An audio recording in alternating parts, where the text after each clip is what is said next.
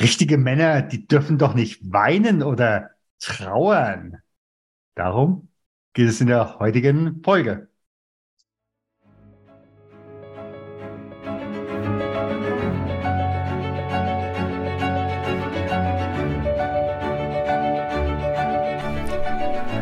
Schweres leicht gesagt. Der Podcast für Unternehmer, Personalverantwortliche und Betriebsräte zum Thema Trauer im Unternehmen. Mein Name ist Stefan Hund. Bevor wir starten, bitte ich dich, diesen Podcast zu abonnieren, damit du auch in Zukunft jede Folge direkt frisch auf deinen Podcast-Player bekommst. Wenn du eine Frage hast, die wir hier im Podcast ansprechen sollen oder einen bestimmten Gast einladen sollen, dann gib uns Bescheid. Am besten mit einer kurzen E-Mail über podcast.trauerimunternehmen.de. Und jetzt geht's los!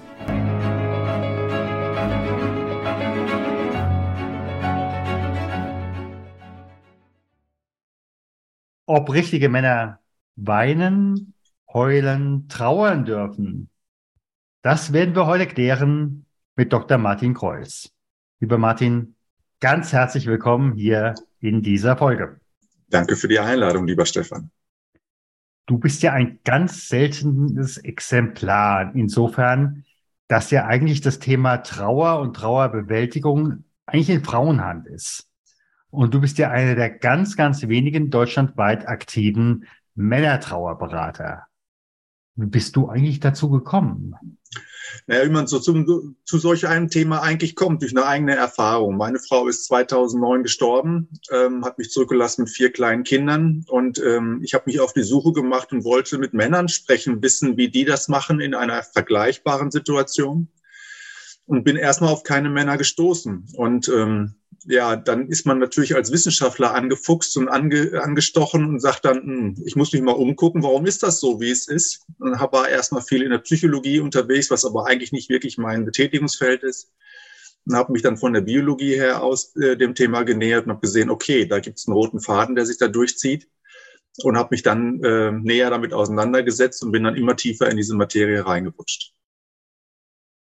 Gibt es da keine Männertrauerberater, beziehungsweise hast du nachher Selbsthilfe äh, für Martin gemacht? Oder wie hast du es gemacht? Naja, es sind, glaube ich, verschiedene Wege, die gleichzeitig zusammenlaufen. Einerseits äh, suchst du natürlich einen eigenen Weg. Äh, da kannst du, glaube ich, gar nicht drum herum reden, dass man selbst auf der Suche ist und nicht weiß, wo es hingehen soll, wo man ja in dem Bereich keine Erfahrung hat. Gleichzeitig äh, fuchst du dich aber in diese Thematik immer weiter rein dass irgendwann Leute auf dich zukommen und sagen, sag mal, wie hast du es denn gemacht? Und ähm, man wird auf einmal Ansprechpartner. Der, den man vorher gesucht hat, äh, ist man auf einmal dann selber und ähm, dann zieht sich sowas immer weiter, die Kreise werden immer größer.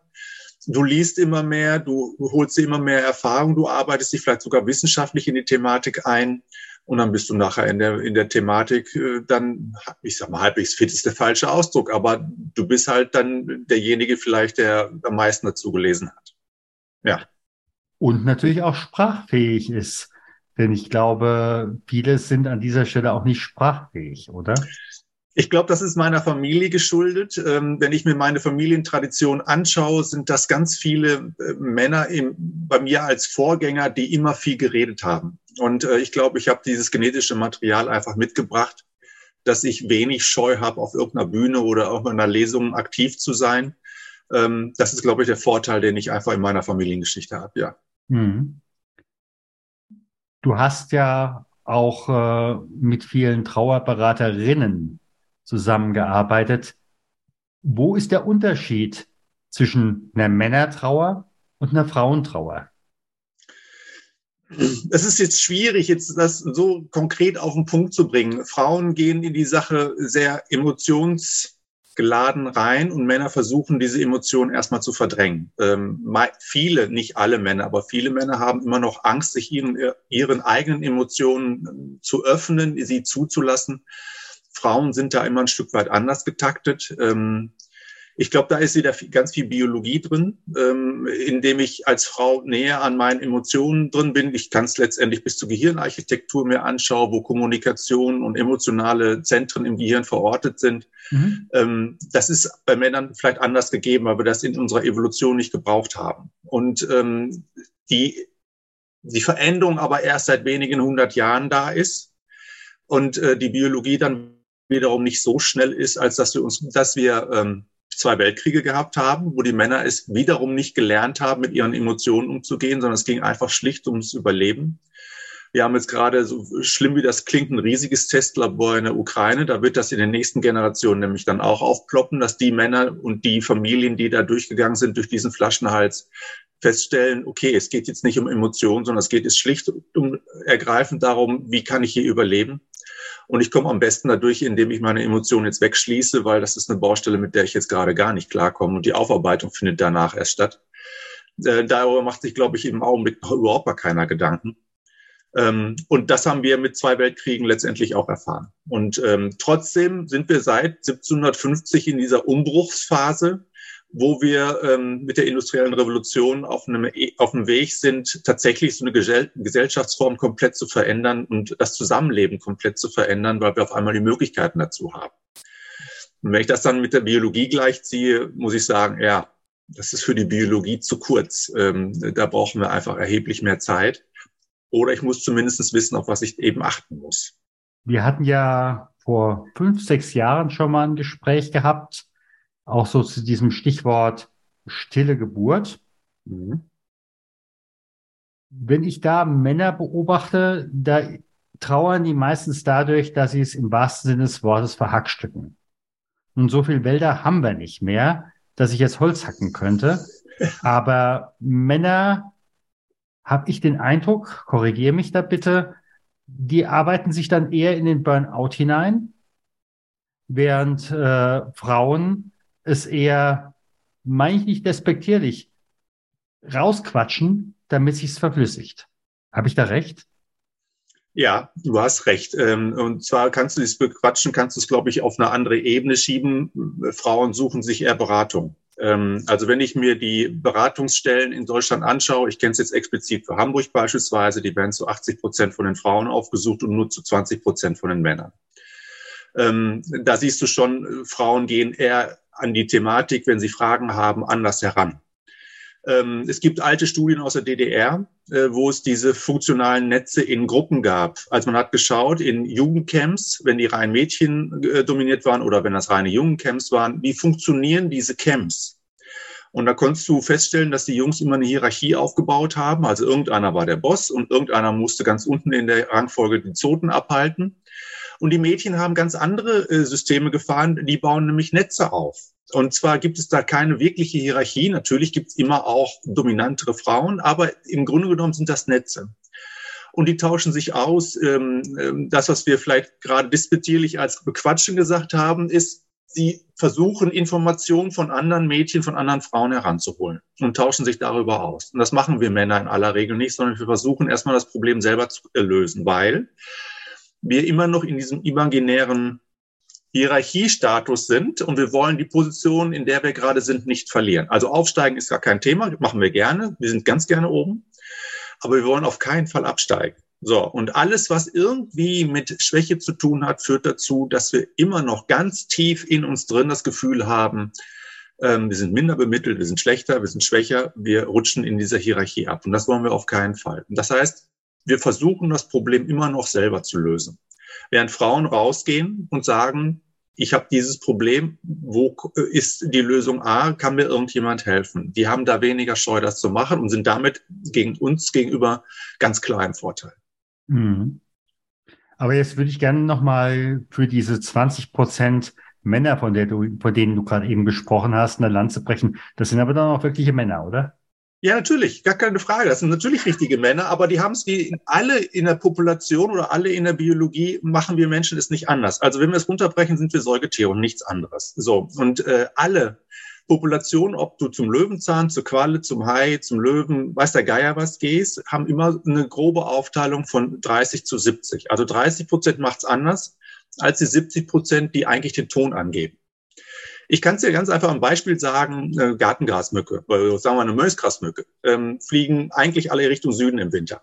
Bis auf 30 Prozent, die immer nach England geflogen sind. Und alle haben immer gedacht, warum? Macht keinen Sinn. Da ist auch kalt, da überlebst du im Winter auch nicht. Ja, das war auch lange Jahre so. Jetzt haben wir Klimawandel und in England ist es nicht mehr so furchtbar kalt. Ähm, und die 30 Prozent haben den großen Vorteil, dass die überleben jetzt in England und im Frühjahr schneller wieder hier in Deutschland sind und zwei Bruten hinkriegen, anstatt die, die in Afrika waren, die nur eine einzige Brut hinkriegen. Das heißt, auf Dauer werden sich die 30 Prozent durchsetzen, weil die sich einfach viel besser vermehren können. Und die 70, die bisher immer nach, äh, nach Afrika geflogen sind, haben ganz klar einen Nachteil. Also du wirst sehen, also es verändert sich. Ne? Mhm. Das ist in jeder Population so, das ist quasi wie so ein Sicherheitsnest. Ja. Netz dass du einfach immer Teile hast, die es anders machen, für den Fall, dass sich Bedingungen einfach verändern, damit die Population nicht ausstirbt. Die Natur ist immer daran interessiert, dass eine Population nicht ausstirbt, dass das Individuum überlebt, also die, die Art überlebt. Nicht das Individuum, die Art überlebt. Mhm. Und bei uns Menschen ist es nicht anders. Bei uns sind immer Einzelmänner, die es anders gemacht haben und ein Groß immer in die andere Richtung gegangen, weil das war bisher erfolgreich. Und die, die, die wenigen, die es bisher anders gemacht haben, die waren vielleicht nicht im Vorteil. Die mussten sich immer durchkämpfen. Und das hat sich einfach im Laufe der Zeit oder der, im Laufe der Evolution jetzt ganz grundlegend verändert, dass wir jetzt in der Situation sind, dass auch wir Sachen verändern können. Und in fünf, sechs, zehn Generationen wird das vielleicht bei uns auch so sein, dass die Männer einen viel besseren Zugang zu unserer Trauer haben. Aber eben aktuell noch nicht.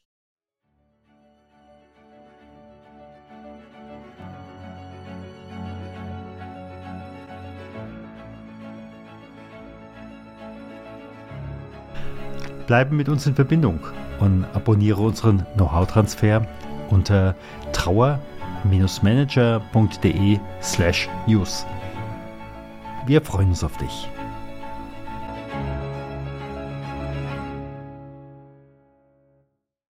Wenn ein Mann jetzt zu dir kommen würde und sagt, ich habe ein Trauerproblem, was würdest du mit ihm tun? Ich würde mit ihm spazieren gehen. Also wir sitzen auf keinen Fall hier in einem geschlossenen Raum, wo wir uns anschauen, sondern wir gehen spazieren und er soll einfach mal von seinem Problem erzählen. Ähm, das ist die erste Voraussetzung. Also den Druck rauszunehmen, auf biologische Verhaltensweisen einzugehen ähm, oder die, den Mann auszusetzen, wo er Druck verspürt. Das heißt, spazieren gehen draußen ist immer eigentlich so das Beste wo er mich nicht anschauen muss. Wir können nebeneinander herlaufen, können einfach miteinander schwatzen. Und dann soll er einfach erzählen. Das wäre für mich der erste Schritt. Das wird ihm dann normalerweise äh, müsste das eigentlich gehen. So, es kann auch sein, dass ein Mann kommt und sagt, ich habe gerade keine Worte. Dann sitzen wir irgendwo und ähm, schweigen.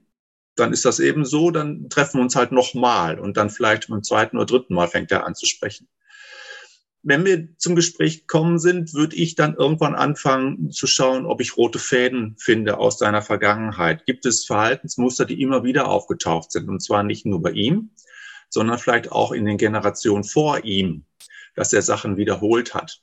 Ähm, Oh und dann würde ich, würde ich schauen, ob ähm, es tatsächlich sowas gibt wie Stellvertretersyndrome. Also sprich, äh, trägt er gerade eine Problematik aus, die vielleicht von seiner Großmutter gerade kommt, die er aber abgespeichert hat, weil wir Menschen das alles schön, also Traumata beispielsweise schön im genetischen Material abspeichern können, wie die dann vielleicht erst Generationen später ähm, wieder aufarbeiten. Also das wäre meine Herangehensweise. Und dann würde ich gucken, wie sich das entwickelt, auch relativ flexibel zu bleiben dabei. Hm. Wie ist das? Äh, wie viel Treffen, Sitzungen brauchst du da in der Regel für einen Klienten? Das kannst du nicht festlegen. Das musst du tatsächlich auf die Person ähm, zuschneiden. Es kann sein, ich habe einen Mann begleitet, den habe ich ein gutes Jahr begleitet. Da haben wir uns ähm, am Anfang zweimal im Monat getroffen. Nachher waren es dann alle zwei Monate nur noch einmal. Ähm, es kann sein, dass einer vielleicht nur zwei, drei Gespräche braucht und dann für sich schon einen Weg entwickelt, da gibt es keine Faustformel für, muss es meiner Meinung nach auch nicht, weil jeder hat sein eigenes Tempo und äh, das richte ich danach aus, wie derjenige es braucht. Ich vermute mal, die allermeisten sind ja bei dir über Mundpropaganda gekommen, äh, beziehungsweise weil sie von dir gehört haben. Würdest du auch sagen, es wäre für Unternehmen interessant, ein solches Netzwerk oder jemand wie dich in dieses Netzwerk aufzunehmen? Jetzt mal weggenommen von dem Werbeaspekt, der immer da mitschwingt. Ja, auf jeden Fall. Ähm, einfach deshalb, weil ich glaube, für die Unternehmen ähm, besteht ein ganz großer Veränderungsdruck Druck, wenn ich so eine Person im Unternehmen habe. Und wenn diese, Unter diese Person dann noch vielleicht an irgendeiner Schaltstelle steht, habe ich vielleicht noch einen erheblich größeren Druck, weil ich auf einmal Rahmenbedingungen verändern muss, um diesen Menschen Raum zu schaffen für die Situation, in der er sich gerade befindet. Und da weiß ich, wenn du nicht wirklich ein innovatives Unternehmen hast, was Veränderungsmanagement im Unternehmen tatsächlich auch lebt, dann ist das eine Herausforderung ähm, weil du diesen Menschen weiterhin im Betrieb einbinden musst, aber trotzdem ihm äh, Möglichkeiten geben musst, die normalerweise Betriebe nicht haben. Ja, beziehungsweise ich hatte es heute Morgen gerade in einem anderen Gespräch, dass man in letzter Konsequenz sagen muss, wenn ich einen Mitarbeiter ähm, habe, der eine solche Trauersituation hat, dann kostet der mich, und zwar deutlich mehr, als wenn ich das Gehalt rechnen würde, sondern einfach auch es macht etwas mit dem Umfeld. Mhm. Und äh, dann kommen möglicherweise Absprachen nicht zustande. Verträge kommen nicht zustande.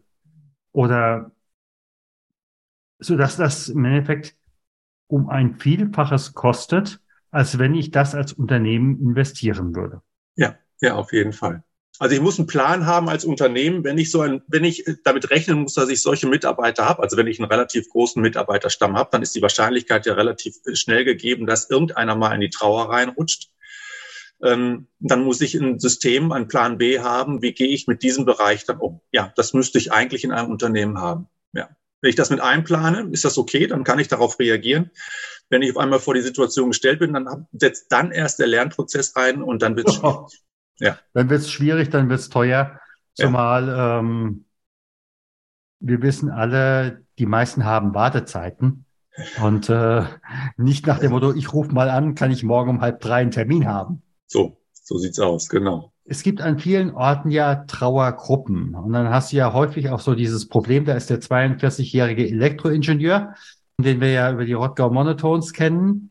Und der sitzt dann bei den 80-jährigen Omis und sagt, wir machen eine Trauerrunde. Ja. Das passt ja nicht. Richtig. Gibt es da auch Männertrauerrunden in diese Richtung?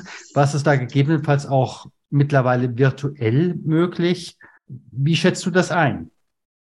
Also es gibt, glaube ich, wir müssen müssen, glaube ich, an die Situation so herangehen, dass wir ganz, ganz viele Angebote schalten. Ähm, äh, und derjenige, der in einer Trauersituation ist, muss sich dann für sich das Beste raussuchen. Es gibt da nicht den Königsweg. Also der 42 Elektroingenieur, der bei den Omas zusammensitzt, das passt auf keinen Fall. Männertrauergruppen gibt's, aber die sind auch wieder anders strukturiert.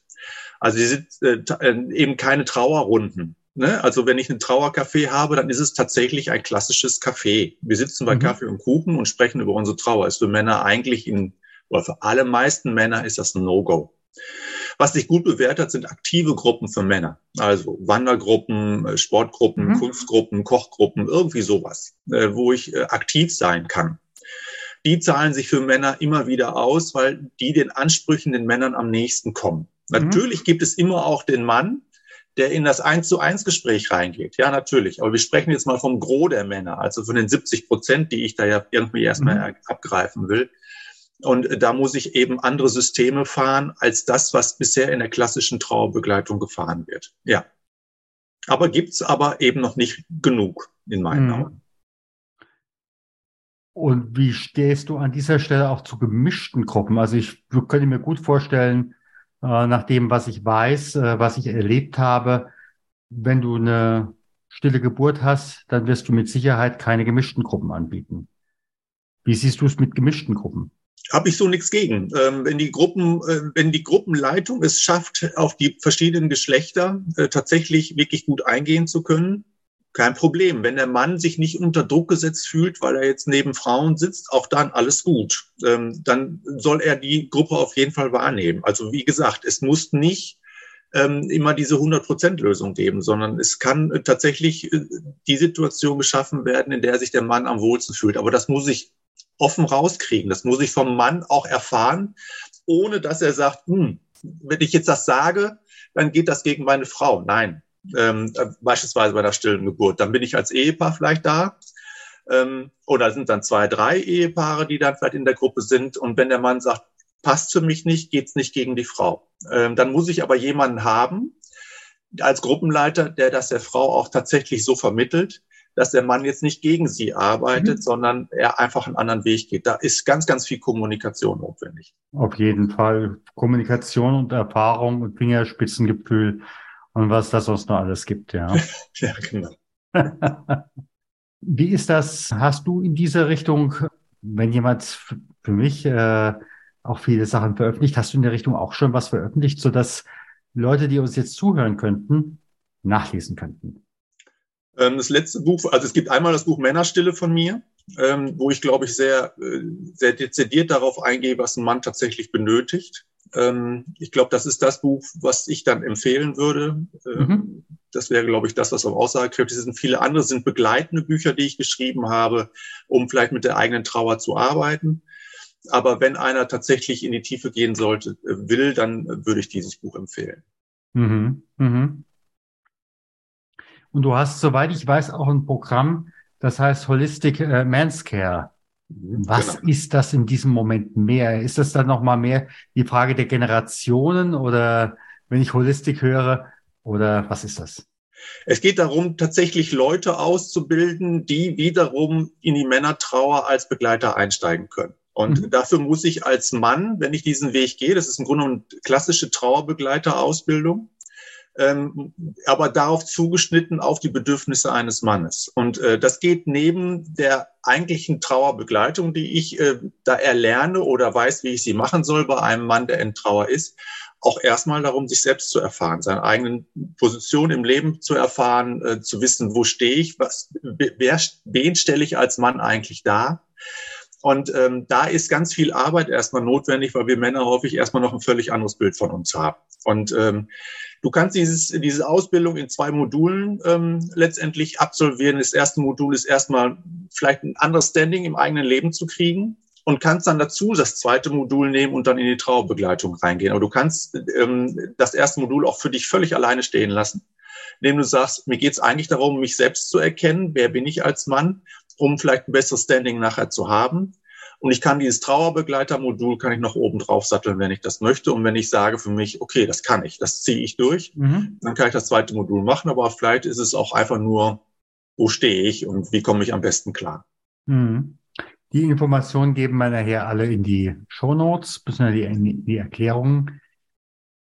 Uns hören ja auch eine Reihe von Personalverantwortlichen. Ich denke jetzt gerade, da ist eine junge Personalverantwortliche, lassen wir sie 30 Jahre alt sein in der Personalabteilung. Und jetzt kommt jemand in unserem Alter, verheult ein Mann zu ihr. Was würdest du dieser Frau mitgeben, wenn sie eben halt nicht sagt, oh ja gut, okay, hier habe ich direkt was.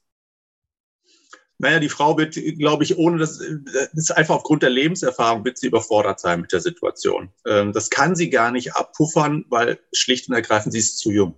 Und ich glaube, dass dieses Thema auch nur mit einer Portion Lebenserfahrung tatsächlich zu meistern ist, indem du vielleicht auch wirklich im Leben stehst und deine Tiefen schon selber gehabt hast.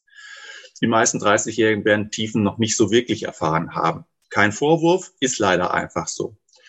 Ähm, ich würde der Frau erstmal raten, äh, dem Mann ein breites Angebot zu machen. Also er muss nicht bei ihr in die Gespräche reingehen als Personalverantwortliche, weil sie wird nicht, wird das nicht abdecken können. Und äh, dass sie ihm rät, sie wird sich schlau machen. Wer ist in geeigneter Position? Wer, wer taugt dafür? Wer kann ihr helfen? um den Druck von sich selber wegzunehmen, weil es kann sie nicht machen. Ähm, und dann muss sie sich auf den Weg machen, zu recherchieren, wer passt, wen hole ich mir zusätzlich ins Boot rein. Das heißt, ich muss meine an, eigene Kompetenz vielleicht auch ein Stück weit abgeben, auch wenn ich ja, die Personalverantwortliche bin, zu sagen, sorry, das, ist, das geht mir jetzt zu weit, das kann ich nicht. Mhm. Aber es gibt Leute, die können sowas. Und die würde mhm. ich mir dann mit ins Boot holen, um dann äh, begleitend zu arbeiten. Und das andere, wenn ich Trauer beobachte, habe ich manchmal den Eindruck, das, was wir als Trauer, früher gab es ja dieses sogenannte Trauerjahr, mhm. was ja ganz wenig mit der Trauer als solches zu tun hatte, sondern eher aus dem römischen äh, Recht kam äh, und äh, einfach der garantierte nach dem Motto, wenn das eine Witwe ist, dann ist die Vaterschaft des nächsten Kindes geklärt. Daher kam ja ursprünglich dieses Trauerjahr, äh, was viele nicht wissen. Aber meine Beobachtung ist, du hast in dem Moment, wo der Tod oder der Traueranlass eintritt, erstmal ein Konvolut an Gefühlen. Sei es Wut, sei es Trauer, sei es äh, was auch immer. Wenn das abgeklungen ist oder wenn das im Abklingen ist, dann äh, kommt die Frage, wer bin ich, wenn du nicht mehr bist? Würdest du das auch sehen, dass im Endeffekt dieses gesamte Päckchen ist die Trauer. Aber je, je schneller wir klären, wer wir sind, wenn das andere nicht mehr ist, desto schneller ist das Thema Trauer als Transformation geklärt. Das schön aus der biologischen Seite sehen. Es gibt die Psychoneuroimmunologie. Ein komplizierter mhm. Name. Ähm, der besagt aber eigentlich was ganz schlicht äh, Einfaches. Die Verschaltungen im Gehirn müssen mit dem Trauereintritt komplett neu vorgenommen werden. Weil du musst dich auf eine neue Lebenssituation einstellen, die jetzt völlig anders ist. Du hast mit deinem Partner vielleicht 20 Jahre zusammengelebt. Alle Verschaltungen im Gehirn haben sich darauf eingerichtet. Du weißt die Abläufe, du weißt die Routinen. Es ist alles immer gleich. Jetzt ist der Partner tot Jetzt werden diese Verschaltungen da oben überhaupt nicht mehr angesprochen. Das heißt, sie müssen sich komplett neu finden. Das nennt man diese Psychoneuroimmunologie. Das ist eine Phase, auch äh, gesundheitlich betrachtet, wo du als Mann extrem anfällig für Infekte bist, weil die gesamte Abwehr im Körper runtergefahren wird, damit du dich da oben neu strukturieren kannst. Und damit verbunden ist eben auch diese Neufindung. Wer bin ich eigentlich? Wie geht jetzt mein Weg in der Situation, in der ich jetzt bin, weiter? Und das ist ein, ja, ist auch ein physiologischer Prozess, sage ich mhm. jetzt mal, in dem sich die neue Verschaltung geben müssen. Das ist energieaufwendig, extrem energieaufwendig. Ich weiß es aus meiner eigenen Zeit. Ich habe zu der Zeit damals jeden Tag, glaube ich, ein oder zwei Tafeln Schokolade gegessen, habe trotzdem abgenommen. Also ich habe Unmengen Energie zwar zugeführt, aber der Körper hat noch mehr gebraucht. Und ähm, das ist ein Prozess, der einfach unmittelbar mit dazugehört wenn du jetzt, wir haben ja mal das sogenannte Nachsterben bei alten Ehepaaren, die sind jetzt seit 50 Jahren verheiratet und die, dann stirbt der Partner nach wenigen Wochen dann hinterher. Ja, das ist Ausdruck dessen, weil jetzt müssten sich neue Verschaltungen bilden. Das ist so energieaufwendig. Der, Mann, der Mensch ist aber schon so alt und hat diese Kraft nicht mehr und geht dann einfach hinterher, weil er es einfach kräftemäßig nicht mehr schaffen kann. Helfen dann auch nicht Vitaminpillen, sondern der Körper zehrt dann quasi aus aufgrund dessen, dass sich jetzt komplett alles nochmal wieder verändern muss.